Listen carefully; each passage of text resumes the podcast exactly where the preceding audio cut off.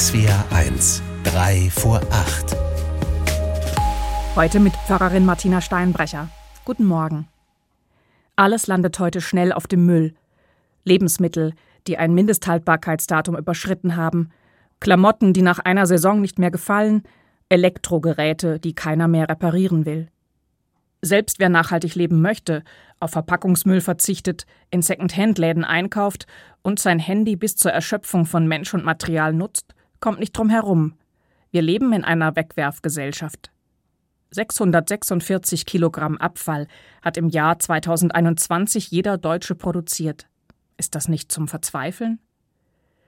Gegen solche Wegwerfmentalität wendet sich der Verfasser des biblischen Hebräerbriefs mit zwei einfachen Sätzen. Mir tun sie richtig gut.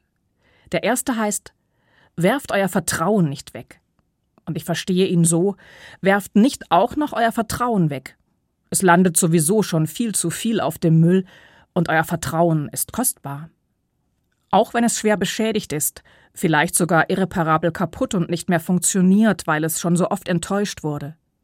Holt es heraus aus den Abstellkammern, in denen es vor sich hingammelt, weil ihr gedacht habt, dass es sich nicht mehr lohnt, es zu benutzen. Ihr habt gedacht, Vertrauen war gut, Kontrolle ist jetzt besser. Oder Vorsicht. Oder ein angeblich gesundes Misstrauen.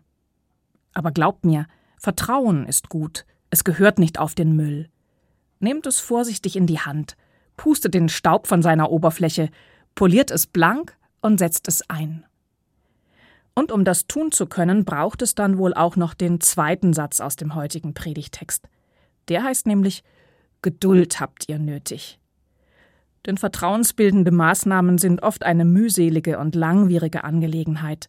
Das geht nicht von heute auf morgen. Ihr werdet Geduld und Spucke brauchen, Rückschläge erleben, wieder neu investieren müssen. Aber glaubt mir, am Ende kommt ihr mit Vertrauen weiter. Am Ende retten diejenigen die Welt, die darauf vertraut haben, dass sie zu retten ist. Übt euch also in Geduld, aber werft euer Vertrauen nicht weg. Mit dem Verfasser des Hebräerbriefs bittet darum inständig Martina Steinbrecher aus Karlsruhe von der Evangelischen Kirche.